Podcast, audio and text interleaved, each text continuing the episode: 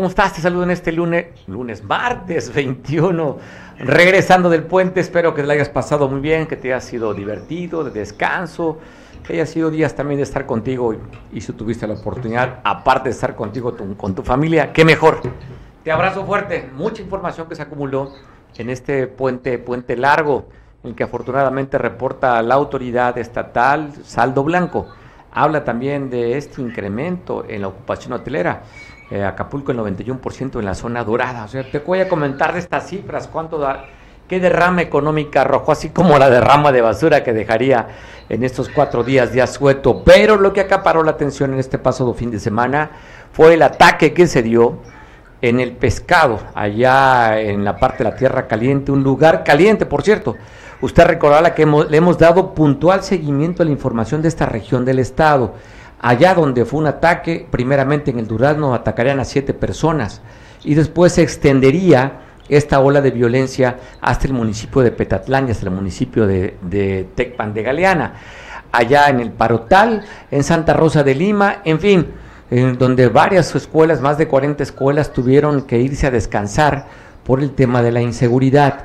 Continúa la inseguridad en esta región del estado, después de lo que vimos también con el operativo que hicieron en la, allá en la colonia La Morena, donde hubo un bloqueo inclusive de habitantes para que llegaran a tratar de tener uno de los líderes que dicen que son los que están violentando esta región del estado. También pasamos la imagen de un helicóptero donde aparentemente se fugaría uno de los líderes de esta organización criminal, la FM. Ha sido nota San Miguel Totolapan, ha sido nota también en esta región, en Acuchitán, el progreso, en fin, calientita la zona de la Tierra Caliente. El viernes se dio a conocer este enfrentamiento, otros hablan que fue el famoso topón, en el que primeramente a un kilómetro, hay una región, en la zona, perdona, el poblado se llama Yerbabuena, estaría un grupo de civiles armados arriba de un auto que lo rodearían los militares, iban en dos cumis. Ahí se dio el primer enfrentamiento. Hablan que después, minutos más tarde, se, se encontrarían en otro topón con otro grupo de delincuentes y que ahí se daría el ataque más fuerte en el que el saldo de estos dos enfrentamientos serían siete en total. Dos militares muertos y cinco de los delincuentes abatidos. Llama poderosamente la atención que ni la región militar, la novena, ni el comunicado escueto que sacaría la Mesa de Construcción por la Paz, no dan más datos adicionales. Solamente a ver si producción me puede apoyar en poner el boletín que da a conocer eh, eh, esta Mesa de Coordinación por Reconstrucción de la Paz, en el que no dan cero información. Más bien nos quedamos con el trascendido en el que estarían diciendo que habría muerto Orbelín Hernández Peñalosa y dos de sus hijos, Hilde e Isaac así como la muerte de dos militares. En total fueron siete, como le decía. Los militares supuestamente que perdían la vida serían Margarito Sánchez y Alfredo Espinosa. Perdón, son parte de estos grupos delincuenciales, corrijo.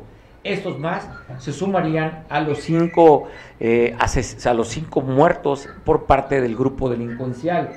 Y por parte del ejército mexicano habría dos bajas. Ahí el cabo Emiliano Torres Beltrán y el soldado Marco Antonio Rizo Ventura. Hablan también de, un, de dos este, heridos, el teniente Eduardo que Cervantes, que estarían ellos en el 34 Batallón de Infantería. Esto fue, de acuerdo al reporte, cerca de las 3 de la tarde del viernes. Estás viendo la imagen de que circuló en redes sociales de uno de los militares que perdería la vida en este enfrentamiento, así como así quedaría este Jumi con varios impactos de bala en la parte del parabrisas. Ahí estaría uno de los, de los autos que llevarían los civiles armados, esta camioneta, y de acuerdo al reporte, dice que incautaron dos camionetas doble cabina, así con vehículos particulares. Hablan también de que en este enfrentamiento incautarían cuatro AR-15 y también dos granadas de fragmentación. Eso son trascendidos. ¿Qué sí es oficial? El boletín que acabamos de pasar, que usted estaba viendo en las imágenes. Ese es el dato oficial. Todo lo demás que yo le cuento son datos extraoficiales. circuló este comunicado de prensa, dice los integrantes de la Mesa de Coordinación para la Cuestión de la Paz, informan que luego de un reporte de un enfrentamiento en la comunidad serrana del pescado, el municipio de Tierra Caliente, entre grupos de civiles armados con el personal de la Secretaría de Defensa Nacional y personal de seguridad de los tres niveles de gobierno se trasladan a la zona para verificar el hecho. De acuerdo a los primeros datos, elementos de la Secretaría de Defensa Nacional se encontraban realizando recorridos de vigilancia para inhibir los delitos en comunidades serranas en la región de la costa en Tierra Caliente cuando se dio el enfrentamiento. No hablan que fueron emboscados. Le decía, se habla de un enfrentamiento de los famosos topones, dos de ellos. Eso es lo que trascendió y yo te acabo de leer parte de este comunicado de prensa, comunicado oficial. Enrique Castillo, nuestro especialista, nuestro analista en temas de seguridad. ¿Qué comenta respecto a esto? Siete muertos trascendidos, nada de documento oficial que podamos corroborarlo, Enrique.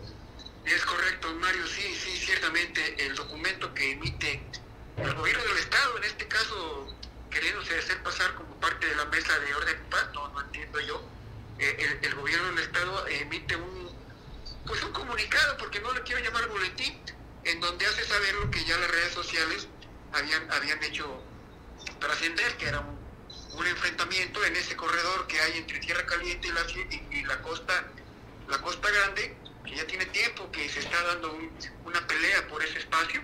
Evidentemente la información es, es, muy difusa porque eh, en la posición en la que se encuentra uno de los elementos caídos no es de un enfrentamiento así presentar, él debería estar abajo, no debería estar aún arriba, por lo que todo indica que fue una emboscada yo me atrevo a decir que fue una emboscada, en donde afortunadamente los elementos del ejército a, reaccionar, abren el abanico, dan persecución y alcanzan a, alcanzan a, cinco, cinco individuos armados, evidentemente gavilleros, ¿no? Entonces sí, sí, la información es difusa, eh, obviamente el gobierno federal pues le permite al Estado, al gobierno, al gobierno del Estado que sea el que emita la información, pero una vez más eh, la información que emite la supuesta vocería de la mesa de orden y paz pues está bastante confusa.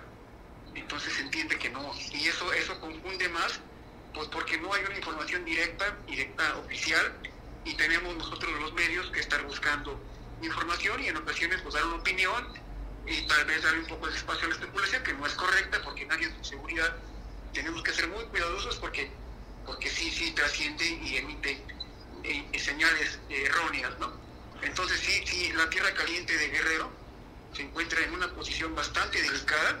Afortunadamente, entre comillas, eh, en otras partes del país las cosas están peor. Guanajuato no se diga, Sonora se está calentando, Jalisco está en, veremos. Entonces sí, sí, Guerrero está a punto de convertirse en, otras fuertes.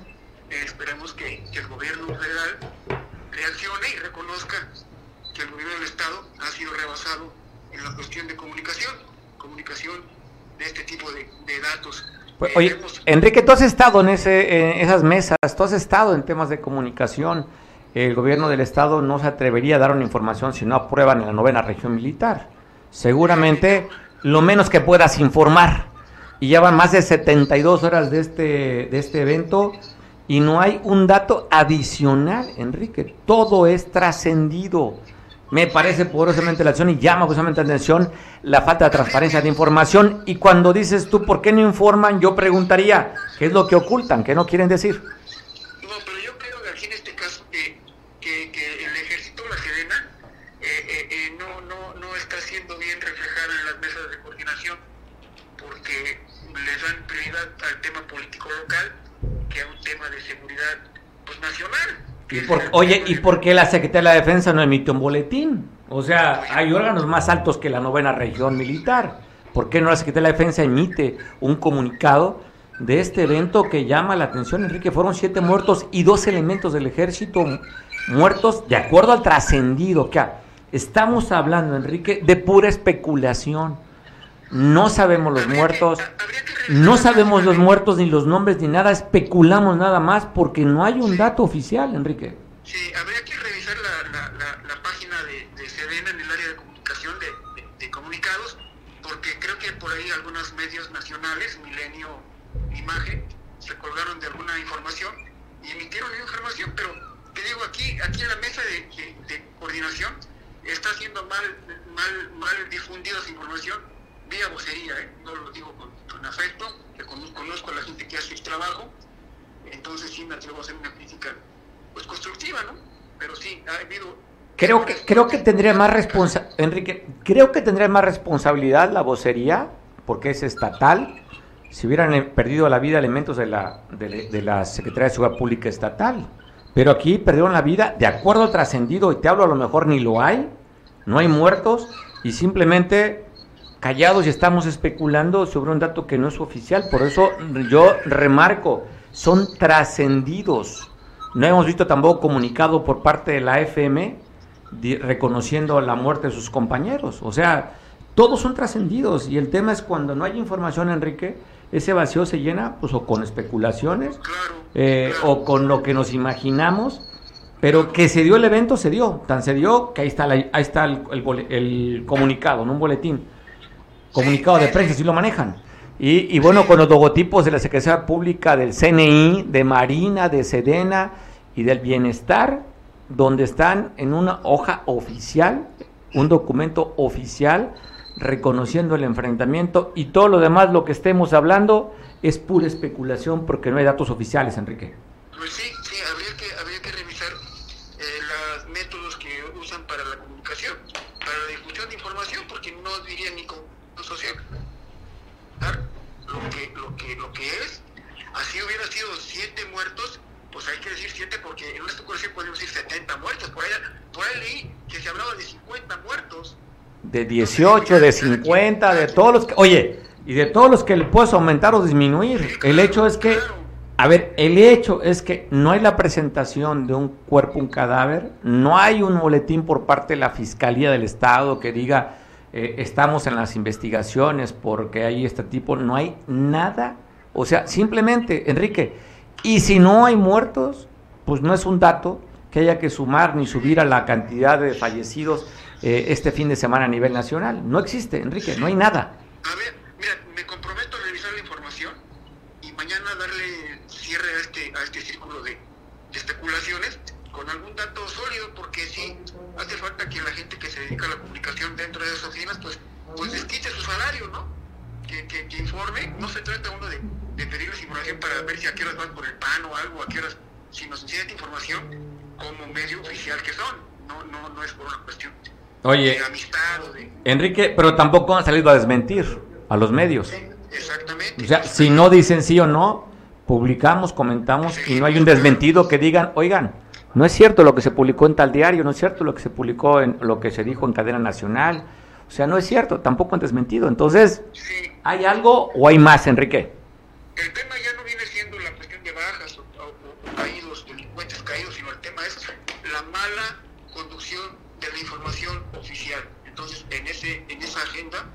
abrimos un espacio y le damos seguimiento desde Patrulla de Papel, estimado Mario.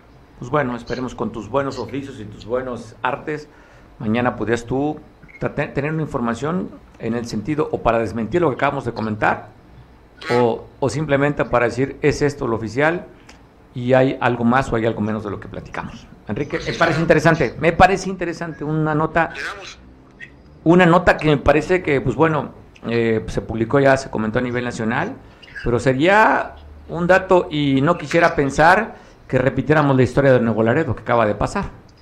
Es correcto, es correcto, sí, sí, sí, es correcto. Estamos en, una, en un pleito político con el vecino del norte. El presidente se ha puesto los guantes. Afortunado, desafortunadamente, un pleito personal.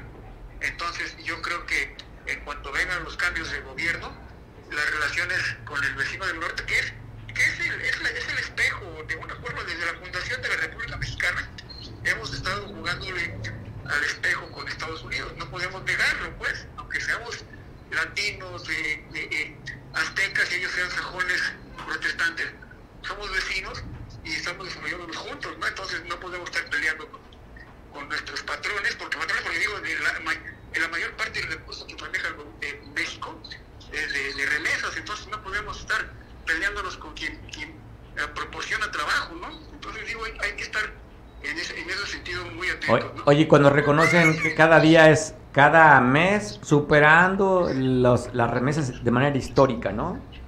Traemos más, oye, más remesas que ventas de petróleo en ingresos de, de dólares al país. De ese nivel. ¿Ya ves la, ya ves la señal que, dio, que dieron Estados Unidos? Que, que, que no van a utilizar el banco, el banco de, del gobierno. Banco del bienestar. No lo van a utilizar para la cuestión de remesas por cuestiones eh, técnicas, no porque sea un pleito político. Sino no, ah, no no. están- No, es que ellos dicen no es cuestión técnica, Enrique. Hay un tema de lavado de dinero del cartel de Sinaloa en el que tiene muy flojas sus medidas de seguridad y la Wells Fargo, Fargo dijo, con ellos ya no juego, ya no me junto con ellos, ya no hago remesas, aunque significará el 5% de las remesas que mandan de Estados Unidos a través de la Wells Fargo. Sí, son, son, son, son pleitos que, que fueron por una mala política desde la presidencia, ¿no? Si te vas a pelear conmigo, bueno, pues ahora, ahora voy a hacer, voy a aplicar totalmente la ley como debe ser, no voy a hacer.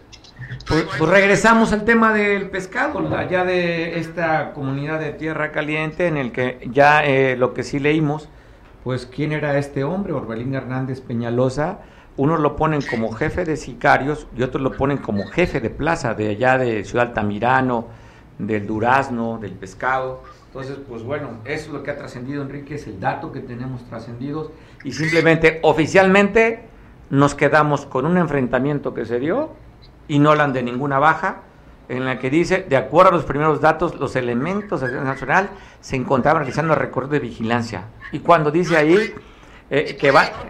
Eh, Por ahí hay notas donde señoras van a pelear a los muertos, quieren recoger sus cadáveres. Y, y, y el ejército dice, no, que, que venga CMFU y procede. O sea, ya están peleando incluso eh, eh, eh, eh, qué hacer con, con los cuerpos de los caídos, de los, de los civiles caídos. ¿no? Entonces, digo, hay mucho ruido, pero como bien comentas, no hay una, una, una información eh, oficial y eso pues, abre espacios. abre Oye, espacios y ahora pasaría, Enrique, si es que hubo muertos, ahora pasaría un tema a la Fiscalía General de la República o a la Fiscalía General del Estado. Pues de las dos, ¿no? Porque pues ahí se usan armas de alto poder, entra la Fiscalía General, despiertan a Germanero de su letargo y, y- y acá la, la Fiscalía pues se pone activa, ¿no? Te- Tendría que ser así. Entonces digo, vamos a buscar aquí desde la mesa de, de, de- de nuestro tanque de ideas, de, de Patrulla de Hotel, vamos a buscar las respuestas, ¿no? Oficiales siempre. Oficiales. Pues nos quedamos con el trascendido, siete muertos, cinco aparentemente civiles armados, dos del ejército, los trascendidos. Hay dos lesionados, se mencionan que uno de los lesionados es- está grave, entre ellos un teniente que recibiría también impactos de bala. Y hablan de que incautaron dos camionetas doble cabina, hablan de incautar también cuatro AR-15, dos granadas de fragmentación. Es el dato del trascendido que estamos comentando. Esperemos, que a mí me llama la atención y que seguramente, Enrique, no sé si lo vayan a publicar, ya van más de 72 horas y no hay nada, ¿eh? Nada por parte del ejército, de la novena región militar y tampoco por parte de la defensa nacional. Vamos a dar seguimiento, estimado Mario. Damos seguimiento. No, hay que, hay que seguir, pues a ver qué sucede. Parece interesante, interesante lo que está sucediendo, un calentamiento de la región de la Tierra Caliente que ha subido de tono después de el Durazno y después de lo que pasó en San Miguel Totolapan. Ok, ok, pues estamos pendientes. Abrazo, Enrique, como siempre, agradecido siempre por platicar contigo. Pues nada, nos quedamos igual. Sí, el evento trascendido y la violencia que no para en Guerrero. Dan a conocer también de un ataque en Tepecuacuilco. Ahí que llegó un grupo a una de las comunidades y mataría a dos primos, uno de 20 y otro de 21 años. Es el dato. Esto fue el día de ayer. En San Vicente Palapa se llama este lugar. Eh, entrarían a la casa donde vea también inclusive familiares. Eh, le pegarían tiros en la cabeza a Félix de 21 años, quien quedaría en la sala de esta vivienda. Y encontraron en una de las habitaciones a Humberto de 22 años, también muerto a través de las balas y les dejaron un mensajito, dejaron un narcomensaje. Entonces hablan que estas dos muertes de estos dos jóvenes estarían relacionados con la delincuencia organizada. También se dio a conocer que ayer en Acapulco, por el bar La Cascada, cerca de la gasolinera Modelo, en pleno centro de Acapulco, atacarían a un hombre que le daría varios impactos de bala con calibre 9 milímetros. De acuerdo al dato que se tiene, recibiría impactos de bala en el torso, en el hombro izquierdo, en la rodilla y también en la parte de la cabeza. Muerto. sería este hombre también como el viernes a las 3.30 de la tarde recogerán el cuerpo de una víctima. Llamaron al 911 allá en Ciudad Renacimiento, fueron a levantar este cuerpo que estamos viendo en la imagen y de acuerdo al dato también tendría una cartulina blanca donde le dejarían un mensaje. Él estaría envuelto con esta cinta gris, esta cinta industrial, en la cara y le dejaron un mensaje también. Y en la tierra, en la región de la Costa Chica, ahí en la comunica Pinotepa Nacional, con Acapulco, en San Juan de los Llanos, también encontrarían dentro de una bolsa negra un cuerpo desmembrado que recibiría impactos de bala en la frente. Ahí, en esta bolsa, desmembrado, le decía, también les dejaron un narcomensaje, esto ya en la región de la tierra de Costa Chica, aquí en San Juan de los Llanos, muy cerca de Ometepec. Estaban limpiando una huerta, reportan, tres días de la tarde, aquí en la zona poniente por el Pedregoso, a la salida de la Costa Grande, y en, esa, en estar limpiando la huerta encontraron un cuerpo, pues ya en franco estado de descomposición, y con eso sumaría otra víctima más de la delincuencia aquí en Acapulco y en el estado bueno, también otro asesinato de Iguala de la Independencia, hablan de otro muerto, el parecer trabajador de Pemex. O sea que duro estos días, ¿eh?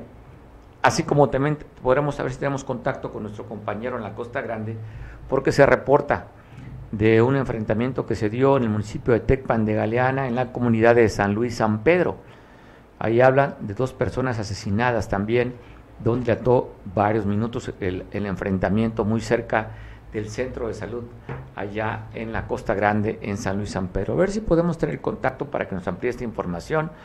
Y pues bueno, tristemente seguimos platicando el tema de los asesinatos que se dieron en estos pasados fin de semana, en este puente largo, en el que hay cosas positivas también.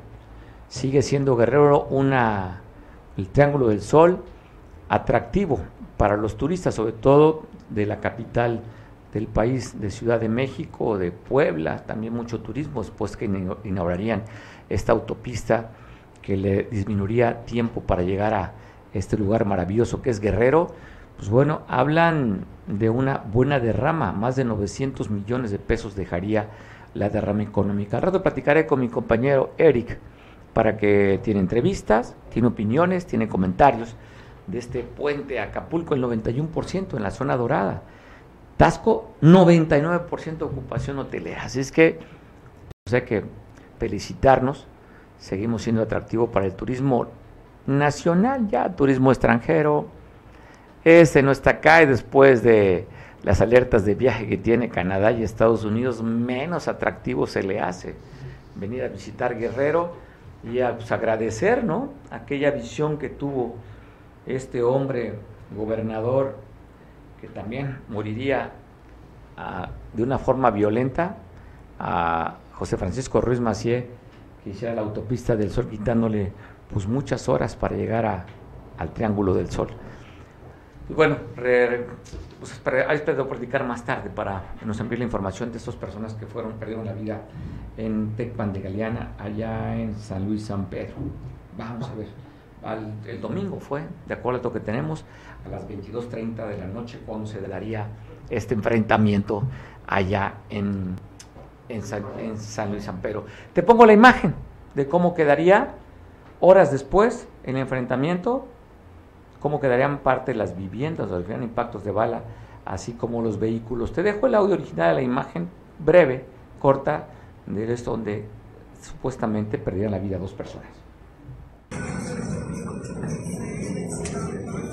Mataron el portón, compa.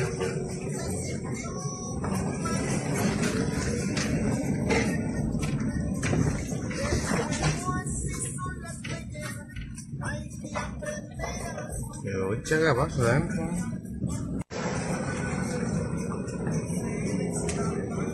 Mataron el portón, compa.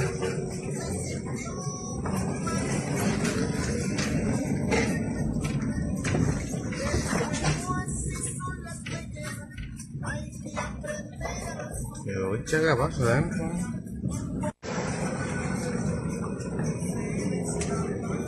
Mataron el portón, compa.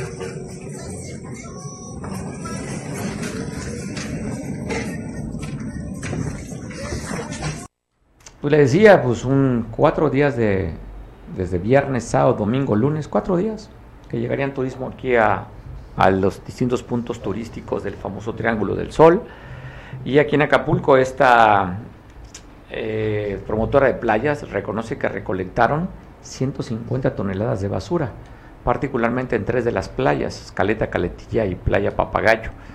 Pero aparte de dejar, pues normal, digo, dejar basura, lo más importante, ojalá que dejaran muchas toneladas de basura. Aunque hay una, pues un comentario siempre, ¿no? Que ahora hay un, ¿cómo le llaman? ¿Turismo qué? ¿No cómo le llaman?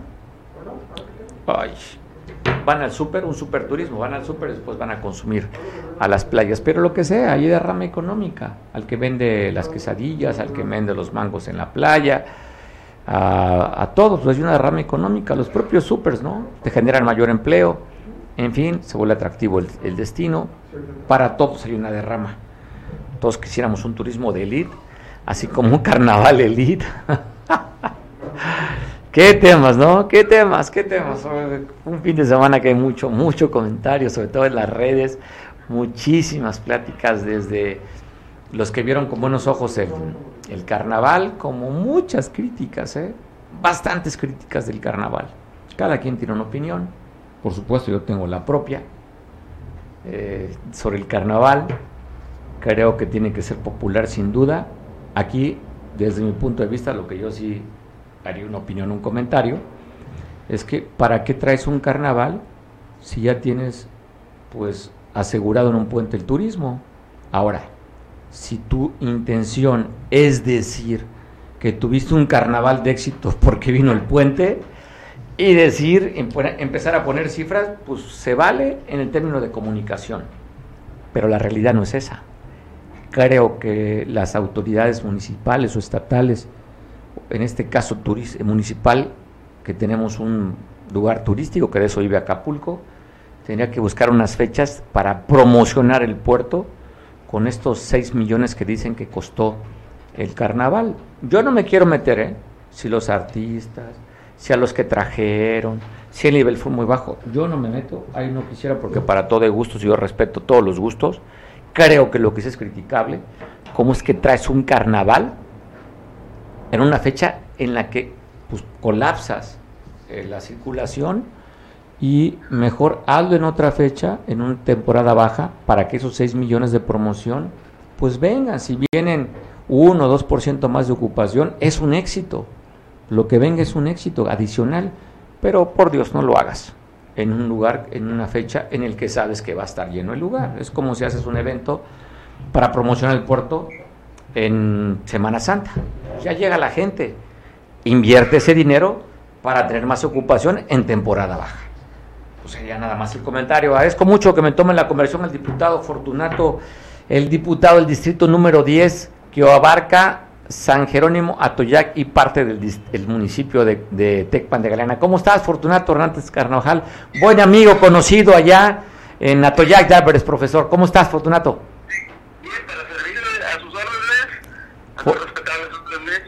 Fortunato, qué gusto platicar contigo. Ya hemos tenido la oportunidad alguna vez de platicar, de conversar. Cuéntame, ¿cómo va esta legislatura?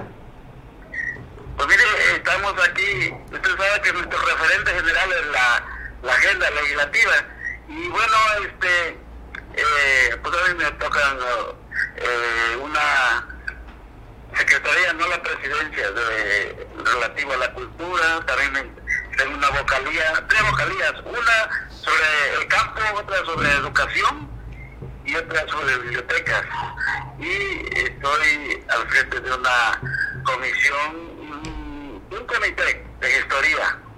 Y pues está muy bien, nos toca eh, hacer trabajo de campo, visitar nuestros, territorios, nuestro distrito, nuestros municipios, es todo y todo San y mi padre de Sí, y pues ahí estamos ahorita eh, presentando algunas este, puntos de acuerdo sobre el medio ambiente, sobre el medio ambiente y pues estamos planteando la defensa de algunas especies del animales como eh,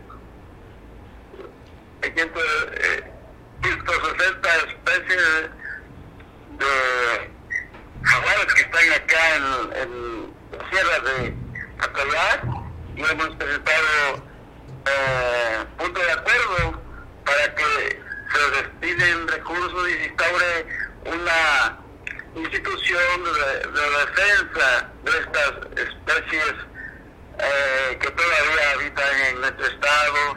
Usted sabe que una especie, sea animal o vegetal, que desaparece ya nunca vamos a volver a aparecer. En este referente filosófico nos interesa mucho la defensa de, del jaguar aquí en Guerrero. También están, existen eh, en el jaguar 160 especies y, y también hay 260 especies, pero la col colibrí coqueta, que es única que se presenta Oye, aquí en... Justo te iba a comentar, este Fortunato, sobre esta colibrí coqueta que es una eh, es endémica, está en peligro de extinción y está en el municipio de Atoyac. Sí, sí, eh, está muy focalizado, es en la sierra de Atoyac donde se ha tenido este interés incluso de especialistas, sí, de zoólogos que han ido a, a documentar eh, es, eh, este asunto eh, para ir a, haciendo estudios. Y es una especie que habita ahí en la sierra de, de cerca de San Vicente de Benítez. Y pues también eh, muy importante entender eh, esta especie ya que como decimos eh, nuestra diversidad nuestro estado, de nuestro país, de nuestro municipio, eh, la biodiversidad que engloba pues eh, tres, tres tipos de seres vivos, los vegetales, los animales y los microorganismos. Y bueno, eh, en mi comisión sobre gestión, sobre gestoría, estamos avanzando en, la, en atender la demanda más sentida de nuestro distrito, eh, nuestro, la petición de nuestros pueblos. Hay rezagos y hay, la pobreza sigue aumentando y, bueno, queremos también que la cuarta debe llegar a todo Guerrero, Guerrero, que no se quede nada más a nivel federal, sino a nivel estatal, y tenemos que hacer muchos esfuerzos eh, políticos y sociales, culturales y científicos para mm, mantener una unidad, una unicidad, de una unicidad de voluntades en torno a la preservación de la biodiversidad en Guerrero. Eh, también eh, Oye, tenemos, oye, Fortunato, es parte de lo que tú comentas, ¿no? Estas comisiones que estás en, en, en, eh, en la cuestión del campo, que tiene que ver justamente con esto, con la producción y también con conservar especies y todo. Y además, pues bueno, tú eres una persona que se ha dedicado a la educación. Pues también estás ahí con ese trabajo, con ese tema, con la educación en las comisiones. Sí, sí, sí, efectivamente me interesa en sobremanera y nos debe interesar la- al poder legislativo el asunto de la educación en Guerrero. Eh, creemos que hacen falta caudillos eh, intelectuales, pedagógicos, educativos en Guerrero, propuestas eh, novedosas para cambiar sobre todo los contenidos curriculares de nuestros programas de estudio ya que últimamente a la escuela solo le interesa la calificación y descuida los contenidos. Eh, eh, la formación del ser humano es muy compleja. Quieres una cosecha a corto plazo, siembra romaditos a los 30 días ya tienes cosecha, pero quieres una cosecha a largo plazo, cultiva seres humanos. Y, y la educación debe estar sobre los valores universales que nos han enseñado ¿verdad? en todos los estadios de nuestro desarrollo educativo. Y entonces no, no nos debe interesar solamente la, la calificación, sino más bien eh, los contenidos y la educación, educar a la gente, y es lo que hace falta aquí en Guerrero. A veces hace falta más eh, aventar una serie de ideas y propuestas que tirar piedras, unos cristales en la ventana. Por ello es muy importante este, revalorar, ¿verdad? Actualmente en Guerrero, pues vemos con tristeza que no solo existe el, el atraso de las estructuras económicas, sino también el atraso de las estructuras mentales. Nuestra, nuestro centro educativo está demeritando cada vez más eh, esos valores universales, ¿verdad? Decir siempre la verdad, ser siempre democrático, eh, ver el trabajo como una necesidad, no como una obligación. Y entonces, eso es, ser incorruptible, son los esenciales que tendrían que tener algo, un estrés fundamental de todos los maestros. Queremos maestros contentos en nuestro estado, pero esta reforma, supuesta reforma educativa que se dio, en realidad no fue educativa, no fue atendiendo a los contenidos, sino fue laboral, afectando a los logros sindicales que en lucha visionaria se habían logrado ya para una jubilación digna, para eh, un salario digno, para eh, prestaciones.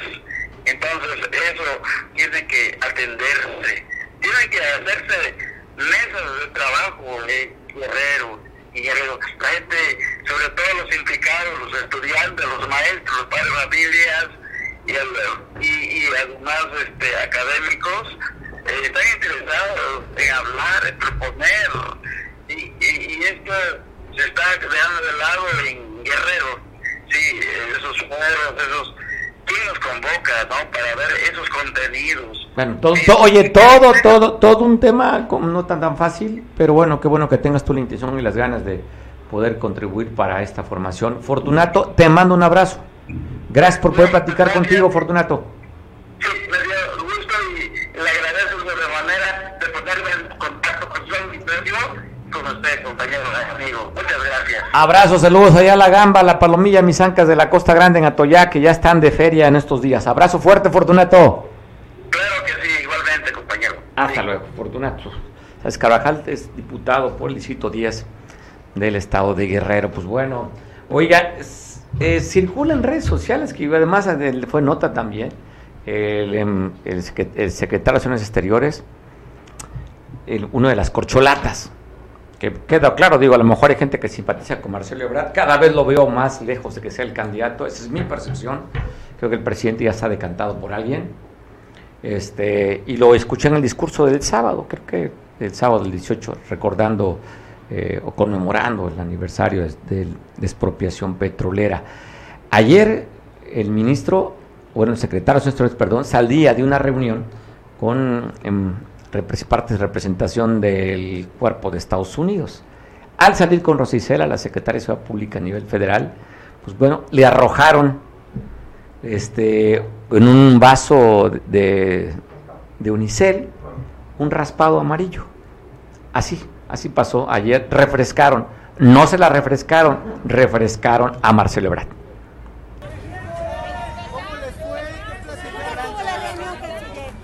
Relax. Ya venimos a verles. Hola.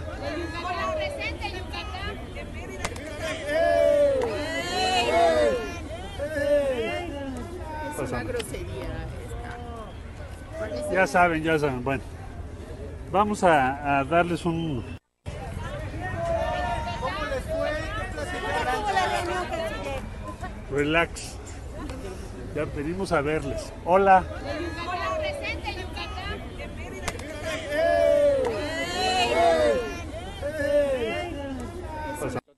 Oye, pues hay que echarle un poquito de imaginación. Miguel, ¿cómo estás en esta refrescada que intentaron darle a, la, una de las corcholatas aventajadas de esta próxima elección para el 2024, del cual tú no vas a votar, por supuesto? Ah, no, claro, claro que no voy a votar por Marcelo, ni por Claudia, ni por ninguna de tus corcholatas, Mario. fíjate que aquí hay que empezar a preocuparse, ¿eh? te voy a decir por qué. Realmente ya hay un bullying político y hay un boleador mañanero y este bullying político está generando, eh, viste lo del final que echó a perder realmente la celebración, entre comillas, de la expropiación petrolera, al quemar un mono o un monigote, o como quieran llamar, que se supone O era la piñata, de la sí. ministro Piña, o una piñata, lo que sea, la quemaron. Es que, oye, es que, oye, es que sería mejor una piñata de piña. Es, es la- segunda ocasión que agreden y que le aventan algo a Marcelo Ebrard. Esto es parte de lo que hablábamos de una izquierda recalcitrante, que obviamente lo ve como más moderado que otros más. Eh, no se meten con Adán Augusto, porque bueno, pues es el dueño de, Pegasus, igual que, que el ejército, ¿no? Igual que la Sedena. Aquí lo que preocupa es que ya es muy frecuente el bullying político y en redes sociales van las amenazas. A Norma Piña le eh, pusieron una bala parece, para poner fin a esto. Una persona que dicen que es de origen guatemalteco se paró con lo que parecía ser una réplica de una requince afuera del, del, del de la Suprema Corte de Oye, Justicia de pero, la oye, Nación. oye, pero ese personaje, Miguel ha estado en la plancha del Zócalo, se viste de como tipo del Papa y hace ver, ver, en contra del Si me Papa. dejas terminar, con mucho gusto podemos hacer análisis de lo que me estás Claro. preguntando. La realidad es que te digo, arengando, agrediendo, insultando y demás. Y hoy, desde hoy, instalaron un plantón afuera de, la, de las puertas de la Suprema Corte de Justicia de la Nación, donde están pidiendo la renuncia de Norma Piña y donde piden que el plan B sea, no sea delegado o declarado inconstitucional por parte de la Suprema Corte de Justicia de la Nación. Todo esto ha sido generado, obviamente, obviamente, desde una, un atrio mañanero. No se trata de defender, no se trata de agredir, pero es una realidad que lo que Andrés Manuel López Obrador dice en el atrio en todas las mañanas es simple y sencillamente o una acusación directa o indirecta, una, un, un señalamiento, cierto o no cierto, y obviamente hasta una orden directa o indirecta, como la quieran manejar, como la quieran creer. Siendo no sea cierto Porque- también. Cierto, no sea cierto. si es bien o mal, yo no sé, pero esa es una realidad que estamos viendo. Todo lo que él dice, hay gente que lo replica. Y obviamente, y estamos hablando más allá de los bots que pagan, eh, que paga Jesús Ramírez Guerrero, Jesús Ramírez, perdón. Cuevas. ¿A quién- ¿De quién te acordaste? Tu ADN priista. Bueno, este, claro, yo tengo ADN priista, yo no renuncio como aquellos que ahora quieren brincarse al barco de Morena y te puedo dar muchos nombres que inclusive eran filopriistas del verde y ahora son morenistas y dicen que ya son candidatos seguros para Acapulco o alguien que anduvo por ahí este, tratando de sorprender a jóvenes priistas y después resultó que se pasó al PRD y ahora es casi casi uñita de Adán Augusto y de todo mundo. Bueno, pero estamos hablando a nivel nacional. Ocupa y preocupa porque definitivamente de lo que es las redes sociales, de lo que es una arenga, de lo que es quemar una piñata, pueden pasar a las, a las agresiones físicas. Y eso ya se vivió políticamente hablando en, en un grado masivo, pero hay que, no hay que dejar de tomar lo que ya e- existe, como lo fue eh, en Michoacán, que agredieron a un candidato del PAN y lo, lo, lo balacearon y murió, estaba repartiendo su propaganda. No, no hay que olvidar que en Colombia era lo más frecuente agredir a políticos en plena campaña, agredir a balazos y demás, pero ya se dio aquí en dos casos. Acuérdate también el, el candidato que estaba en el norte, no recuerdo exactamente el nombre, que fue también repartiendo propaganda y fue agredido a balazos y lo mataron de Movimiento Ciudadano. Eso es lo grave de este bullying político, aunque se les diga. Hoy Andrés Manuel dijo muy claro, no tengo por qué reunirme con la con la ministro Piña, porque bueno, ya, ya comenté cuál es mi postura y además recalcó, ojo, eh, ahí es donde va lo encriptado, recalcó una cosa, Mario, somos adversarios, no enemigos. Órale. Órale, son dos poderes que hay que respetarlo, ¿no? Es la democracia. Por eso, pero él, Hay pesos y Mario, contrapesos él lanza la consigna, somos adversarios, no enemigos. Uy, Yo me he encriptado, soy adversario y enemigo, porque sigue fusigando a Suprema Corte de Justicia. No se le hizo, no le hizo, no se le hizo que fuera Esquivel por el rollo este del plagio, de tesis y demás. que se oye, que ya se olvidó, Miguel, ya se olvidó, sacaron Bueno, la- eso la- creen. Oye, eso sacaron creen. el doctorado y todo y Mario, nada. Mario, hay cosas, en política las cosas de repente entran en un impasse y cuando está lo electoral, y ya que hablamos de electoral, ya ves que ahora inclusive después de los insultos de Trump hacia Andrés Manuel López Obrador, de decir que se dobló, que le mandó a los soldados y demás, hoy el gran defensor de Andrés Manuel López Obrador, de- digo, de- el gran defensor de Donald Trump es Andrés Manuel López Obrador. Hoy dice que es, que, pero es tan ignorante de las leyes y, del- y de, la- de- de los esquemas electorales de otro país, que dice que el si hoy detienen a, Trump en, Estados Unidos o mañana o pasado mañana es para quitarlo de la boleta electoral. No, al contrario, Ya hubo un candidato a presidente estando encarcelado que en cinco ocasiones se nominó. La ley, la ley electoral de Estados Unidos le permite, le permite, entre tanto no se ha sentenciado realmente por alguna acusación grave, puede seguir participando en política y puede seguir participando en, inclusive en una candidatura presidencial. Eso en Estados Unidos. Pero él, Andrés Manuel, por un lado ataca, ataca a las oposiciones, ataca al otro poder y defiende y se mete. Dice que aquí no va a permitir la injerencia de Estados Unidos y ahora la revierte y ahora quiere ser tal vez para quedar bien con aquellos que ya le contestaron, aquellos inmigrantes ya le contestaron que se dedique a cuidar a México y no a meterse en los asuntos de otro país. Fueron los propios inmigrantes, asociaciones de inmigrantes mexicanos que están mandando los, el dinero, la remesa que él presume. Aquí es muy interesante, te digo, porque eh, ya pasó, tenemos esos dos ejemplos y podemos mencionar muchos más de agresiones físicas inclusive asesinatos, homicidios a candidatos como fue eh, en, Michoacán y como fue en el norte, no recuerdo, fue en Sonora, creo, de Movimiento Ciudadano uno y del PAN del otro, que podría pasar a ser ya lo más frecuente. Imagínate que agredan a los jueces y no nada más, porque también han sido asesinados jueces por parte del crimen organizado, pero ahora con esta cuestión política, cualquiera puede agredir a cualquier juez en cualquier parte, porque bueno, pareciera ser que se está dando un pase de impunidad para hacerlo desde la presidencia de la República o desde el atrio mañanero. Por eso te decía, hay que tener mucho cuidado, no es de juego, no es si estemos de acuerdo o no estemos de acuerdo con Andrés Manuel. Él lanza, él tira y hoy se, se victimiza. Claro, es su estilo, es su manera de hacer política, es su manera de seguir haciendo y seguir metiendo las manos en, los poderes y de seguir metiendo la mano en el electoral. Se dice que tiene un plan C y puede tener un plan D, un plan lo que sea. Aquí lo grave lo grave es que él ya trae un dogma político electoral que en un momento dado puede generar ese tipo de agresiones a cualquiera. Ojo, la misma ONU, a la que hoy también le echó bronca, en Estados Unidos determinan, y, congresistas de, de, Estados Unidos determinan que ha sido muy agresivo contra periodistas. Y en estos cuatro años es cuando más periodistas han muerto a manos de gente que no sabemos si es la línea política o si es la narco o es alguna situación personal. Pero eso ahí está.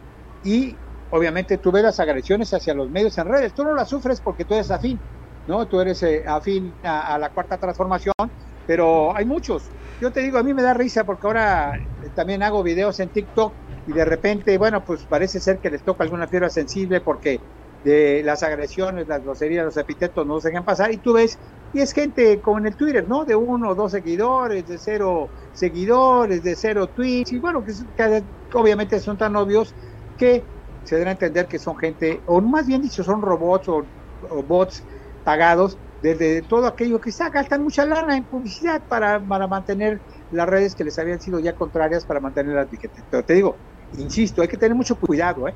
Y no hay que desacostumbrarnos. Hoy en Jalisco, un senador ex, expriista ya renunció y candidato a gobernador y demás, pues ya se sale, ya se le ha visto platicando con Morena. Todo el mundo está saltando al barco de Morena. Uno se van a empezar a bajar. Y eh, eh, Andrés Manuel no entiende. Sigue jugando con las cocholatas, sigue contraviniendo y tiene contrapunteándolas, pero además lo más grave es que sigue agrediendo a todo mundo y confrontando a los mexicanos entre sí. Y obviamente, obviamente, te digo, es un boleador mañanero, pero además un misógeno probado, políticamente hablando, probado, visto.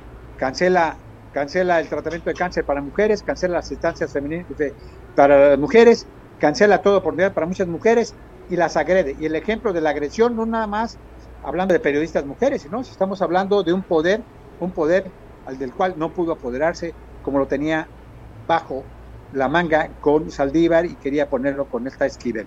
Así ese es mi comentario. Yo espero que no haya más debate a favor o en contra, pero sí, te digo, hay que tener en cuenta que esto puede ocasionar agresiones físicas, no nada más a los jueces, no nada más a los periodistas y no nada más a los políticos, sino puede llegar a ser una confrontación como aquellas que vimos en un momento dado al calor de, algún, de, alguna, de, alguna eh, elección o de alguna campaña, que, que pase de las mentadas a los golpes, pero de los golpes a los balazos, porque además, además, acuérdate que ahora el narco ya también parece ser partido político y lo ha hecho a favor de Morena, como lo ha hecho a favor de otros partidos, pero las últimas elecciones han sido totalmente a favor de Morena. Ahí te la dejo, Mario, buenas tardes. Ahí la, ahí la, recibo. Sale, feliz primavera.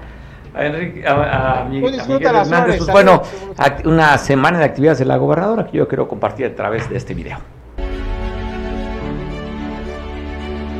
Estamos fortaleciendo a esta comisión con estos vehículos, computadoras, estos reconocimientos también a trabajadoras y a trabajadores que se han demostrado ejemplares en las tareas que desempeñan en esta institución.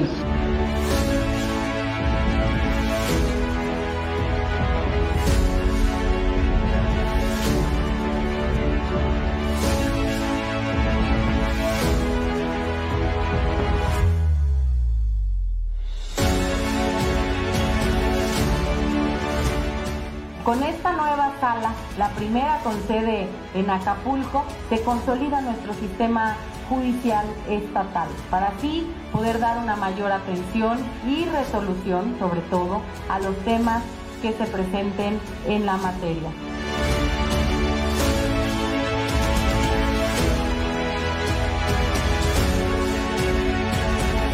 Celebrando esta unión histórica a través de este convenio, sin duda estamos dando un paso más en una materia que es fundamental para el bienestar y el desarrollo de nuestros pueblos, que es la seguridad.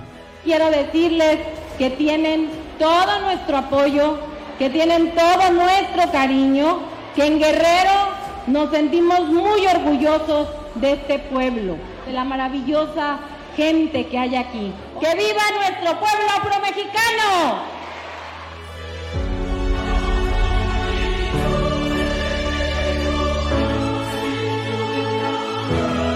Pues bueno, hoy por la mañana se dio, ya lo habían anunciado, ¿eh? Desde ayer estuvo circulando que iban a bloquear el Boulevard de las Naciones a la altura del Pro Tour.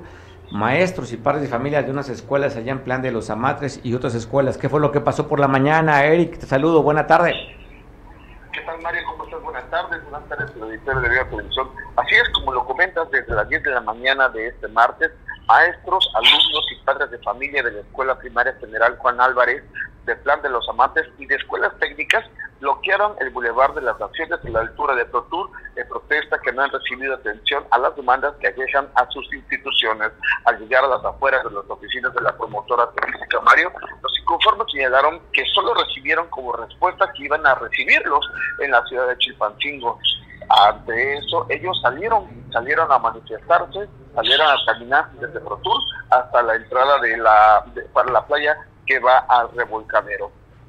Tanto el profesor Loren- Lorenzo Méndez Abarca denunció que después de más de una semana de paro de labores, el titular de la Secretaría de Educación Guerrero, Marcial Rodríguez Saldaña, no ha tenido, eh, no ha atendido su reclamo de pago del adeudo que se les debe por cubrir 16 horas de clases de español desde hace tres años cuando se jubiló la maestra que impartía esa asignatura como los de la te- como los de las técnicas también no aceptaron la propuesta. El profesor Marcos Jaime Ramos, secretario general de una de las escuelas técnicas en paro de labores desde el lunes pasado, dijo que la protesta fue porque de- desde hace 10 años no los han recategorizado ni han cubierto los adeudos que se vienen arrastrando, por los que ambos grupos, Mario, bloquearon por espacio de media hora el bulevar, como te comento, co- eh, fueron y recorrieron hasta casi llegar a la glorieta de Puerto Márquez.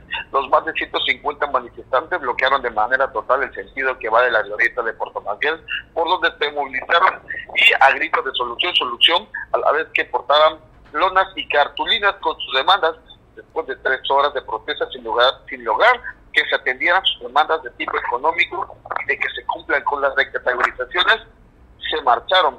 Hay, de- de- deja- déjame comentarte, Mario, que solamente hubo una escuela la que sí tuvo solución a los que sí les dieron, les atendieron sus demandas, que fue la Juan N. Álvarez.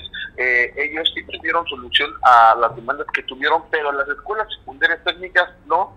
Ellos, Mario, ellos van a manifestarse mañana a las 8 de la mañana en las escalinatas del ayuntamiento hasta que tengan, hasta que tengan ellos solución a las demandas que les aquejan a todas estas secundarias, que la mayoría son de la zona conurbana, que son de la Colosio, del Coloso, de la, de la Sabana, perdón, Zapata y Renacimiento. Mario, pero si gustas vamos a escuchar lo que dice Héctor Fernando Salinas Torres, representante sindical de la Escuela Secundaria Plan de los Amates, eh, Juan N. Álvarez, sobre la, sobre la situación que a ellos les aqueja. Escuchemos a paro de labores el día manifestando porque de hecho entramos a paro de labores el día lunes 13 indefinido porque no han dado solución las autoridades de la Secretaría de Educación Guerrero en el pago de adeudos de tres maestros que vienen cubriendo hace tres años. Esto, eh, la materia de español, tenemos a una directiva que tiene cubriendo la función hace 15 años y tampoco se le ha regularizado su situación laboral.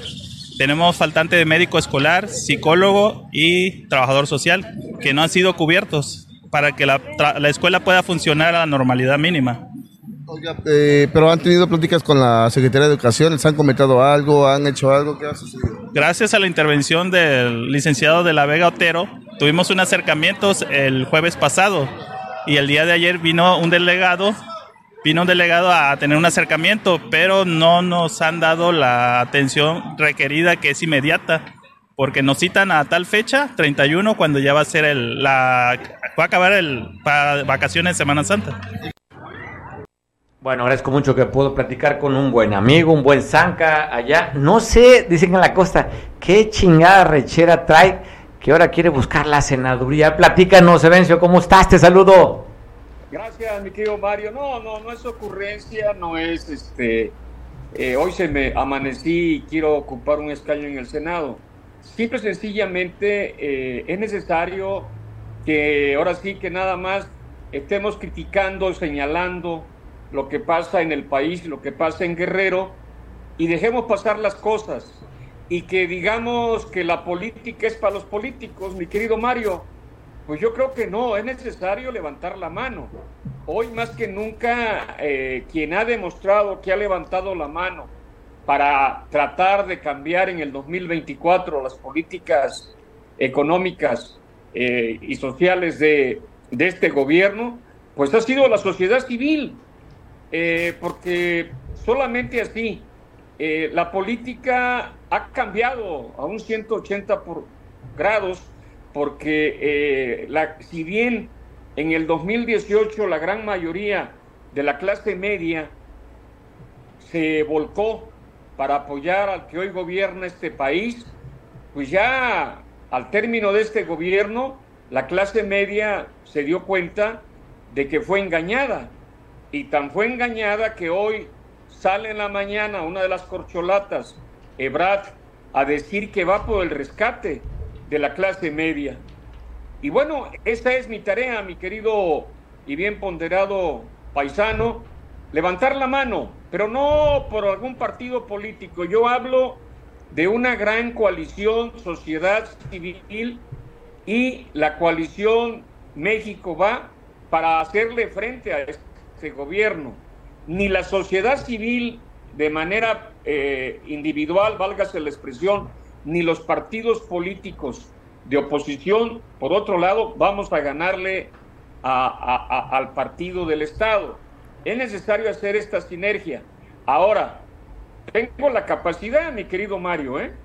Tengo la capacidad y aprovecho tu medio, pues saber de los actuales senadores que hay si quieren entrarle a un predebate con este servidor, pues adelante, ¿no? La senadora Nestora o el senador Félix Salgado Macedonio, Manuel Añorbe, y veamos por qué autorizaron el plan, eh, el Tratado Internacional Estados Unidos, México, Canadá, que muchos daños nos está haciendo o nos va a hacer el porque están permitiendo el ingreso de alimentos transgénicos, mi querido Mario no nada más del maíz, estamos hablando del ganado, estamos hablando del pescado, estamos hablando de, la ganadería, de todo esto. Y bueno, ¿por qué lo aprobaron? ¿Por ignorancia? ¿Por incapacidad? ¿No? Porque si bien es cierto, a lo mejor la señora Nestora Delgado y, y, este Félix Salgado, pues tienen que aprobarlo a fuerza. Pero los senadores del PRI, del PRD, es ahí donde quiere uno intervenir, mi querido Mario. No es una ocurrencia ni arrechera el que un costeño aspire a este escaño. Obviamente va a ser difícil romper eh, el bloque. El monopolio que, tienen los partidos políticos. Tienen un monopolio. ¿No? sí, claro. Pero oye, ¿Qué te gustaría? A ver, mi lectura, a lo mejor tú tienes otra apreciación, pero de lo que yo estoy viendo después del, del discurso del sábado del presidente con esta conmemoración del 18 de marzo, pues está muy claro, ya creo que se reafirma pues que tiene que ser alguien que continúe con el proyecto, después de comparar a Sardo Cárdenas, Almazán y toda esa historia que dijo, pues me queda muy claro que va a ser Claudia. En ese escenario, desde la perspectiva que yo veo, ¿te gustaría un Marcelo Ebrard compitiendo con la suma de todos los partidos de sociedad civil contra Morena? Mira, Marcelo Ebrard eh, es una gente, para mí, de los tres que trae las corcholatas que trae López Obrador, Marcelo Ebrard es el que reúne prácticamente eh, la capacidad eh, para ser un buen presidente de México que no polarizaría con como está polarizando este señor, ¿no? Y que no enfrentaría al, sector mexicano como lo ha hecho este señor. Yo creo que hoy eh, Ebrard, hasta hoy que lo escuché, donde dice que basta ya de calumnias, basta ya de difamaciones, basta ya de señalamientos a la clase media, ¿no? Eh, y que él tiende la mano. Me da la impresión que, como dices tú, que se está dando cuenta Ebrard pues de que no va a ser el candidato y que el candidato y que la y que la candidata va a ser Claudia Sheinbaum. Oye, al, oye, cuando dice voy a rescatar la clase media es totalmente diferente al discurso que ha dicho el presidente. Digo, en la mañanera dijo que le conviene, que es una cuestión de estrategia política seguir teniendo pobres, porque cuando están ya en clase media, pues ya no tienen control. Lo dijo la expresidenta de Morena, Jacob Polensky, o sea, es un discurso que traen que ellos quieren pobres. Entonces, cuando dice Marcelo Ebrard, yo voy a rescatar la clase media, es totalmente un discurso en contra a Andrés Manuel. ¿No? Entonces, por eso que digo que ya queda claro, ¿no? Que esto ya está decantado, que va a ser Marcelo, pero no, no iría de candidato con Morena. Esa es mi lectura, ¿eh? Después de, para mí, el discurso del 18, para mí fue el discurso ya de, de, definirse sin zigzagueos, es el presidente, y cuando hace las comparativas, ¿no? Coincido totalmente contigo, Mario. Luego se ve que eres una gente avisada en esto. Efectivamente, eh, por eso Marcelo sale hoy prácticamente a querer pintar su raya, ¿eh? A querer pintar su raya. ¿Cuál es el problema de Marcelo? Marcelo debió haberse desmarcado desde hace rato, mi querido Mario. ¿eh? Hoy me ha, eh, debe de desmarcarse con una gran claridad. Hoy dio visos, visos en la entrevista que le hicieron en varios medios de comunicación de que él no va ya a la polarización de la política, él va a, buscar a esta clase media que como tú me lo decías en, una, en un buen comentario, pues ya ni clase media hay, ¿no? Porque también le han dado en la torre, hermano, ¿no? Eh, pero sí, esta gente que se manifiesta y que no es acarreada a votar, Mario, la clase media no es acarreada a votar. No es que le des una torta, le des un frutti o, que esté eh, ahorita en los 15 millones de votos que tiene López Obrador a través de las prebendas. Eh, es el, oye, es el voto duro de Andrés Manuel, ¿no? Cerca de los 15 a 18 millones. 15 a 18 millones, ¿no? Ganó con 30 porque la sociedad civil pues vio ah, que había que sacar el PRI por el tema de la corrupción, ¿no? Pero ya esos 30 millones de votos, dudo que los tenga, ¿eh? No, ellos cuentan posiblemente con 15 millones que tienen en el padrón del bienestar, mi querido Mario. Pero, pero esos 15 millones, hay muchos también que aunque reciben el recurso saben que no es de López Obrador, que es el impuesto que tú pagas, que yo pago y que pagamos todos. Entonces, eh, tiene que ofertarse un cambio bien coordinado y que realmente busquemos por el renacimiento de la República, mi querido Mario, ¿eh? un renacimiento que lleve causa, que lleve servicio, que lleve beneficio, pero no que utilice a las clases más pobres para hacerlas más pobres, para que sigan, para que siga este partido que han eh, este, este gobierno que ha empobrecido más a los mexicanos. Necesitamos un cambio. Y la verdad, eh, es lo que busco yo. Yo sé que es difícil, eh, eh, a lo mejor algunos dicen, oye, Sevencio, no, yo tengo la capacidad de debatir con quien me pongan, ¿eh? Yo no le tengo eh, de capacidad y de, y de conocimientos jurídicos, legales, pues ahí estoy. Soy un representante de una organización no gubernamental, que es la Liga de Comunidades y Sindicatos Campesinos. Levanto la mano porque no nada más los políticos deben de levantar la mano, Mario. Está bien. También hay que levantar la mano desde la sociedad civil. Si no, al rato nos van a reclamar y tú quisiste por México o tú quisiste por Guerrero y dejemos que pasen. Hay que también reconocer que hay un desgaste enorme de los políticos. Mario, ¿eh? hay un desgaste. El no reconocerlo sería como escupir para arriba que te caiga, ¿no? Pues bueno, tengo ahí. Un día platicaremos con un mezcalito, me gustaría ampliar un poquito, porque el Ah, mezcal claro. aclara, aclara las ideas y valdría la pena un tema que parece que es muy interesante. Creo que rescato lo que tú dices y coincido que es una actividad tan seria la política para que la tengan que atender solamente los políticos. Te mando un abrazo, Evencio, y que esa garrechera que traes te lleve hasta un curul. No soy de los que dicen el tiro arriba para darle abajo, ¿eh? Jamás ha sido mi política esa. Voy para arriba con el apoyo de la sociedad civil y los partidos políticos si se quieren sumar y si no, pues allá ellos, ¿no? Oye, y Si nada no, más- firman su acta de defunción, ¿eh? Firman Ah. su acta de defunción, ¿eh? Así de fácil, ¿eh? Si no hay Había- una alianza, No, partidos políticos, sociedad civil, Mario, vamos a estar viendo cómo pierden los registros varios partidos, ¿eh? como lo perdieron la elección pasada, ¿no? El partido del Bester, el partido de este señor de señor Aces, en fin. Fuerza por México. Sí, pues todos esos partidos que El PRI tenemos. perdió el registro en Quintana Roo, ¿eh? Y el PRD. PRD no se diga. Ocho estados, ¿eh? PRD no se diga así, que quedó así de que desapareciera, Así ¿no? así de que se desapareciera. Evencio, pues te mando un abrazo, yo creo que está pendiente una cita ahí, echar unos mezcalitos y a Órale, filosofar un poquito de la vida. Acapulco, Mario, ¿eh? Voy a Acapulco y, y- y- y nos las echamos con coco y con ginebra o con whisky, como quieras, cabrón. Que arda, me gusta que arda así, chingado. Órale. ¿eh? Que rasque, raspe, no que andar con esas chocanterías que yo tomo café, oye, yo tomo café descafeinado. Yo tomo coca Ah, light, nada, cabrón, que no café raspe, que- sin saliva, que arda, chinga. Ah, claro, Eso. y además que, que te queme el hocico, Ah, cabrón. Eso aparte. Te mando un abrazo fuerte. Cuídate la liga. Evencio, cuide esa liga, que no se aguangue. Dale, mi hermano, abrazo. Abrazo fuerte. Bueno, es líder de la liga agraria. No se, no se lo digo por otra cosa. ¿eh? No soy tan irrespetuoso, menos en estos horarios. ¿Usted pensó mal? No lo dije en ese sentido. Él es líder de la liga agraria. Pásala rico. Ya nos fuimos muy tarde, 3 con 11. Es, es, entra el sentido como de culpa. Como ayer no trabajamos, ¿verdad? Ayer sí nos fuimos de nos fuimos de puente, actividades que había que cumplir y que no eran nada más de descanso, sino actividades independientes. No pudimos trabajar el día de ayer, pero aquí estamos con siempre el entusiasmo, las ganas. Trabajar dos horas por la que no trabajamos ayer. Volteo a ver al productor y dice, no, ya termínelo, ya son tres con once. Gracias, buen provecho, te veo mañana.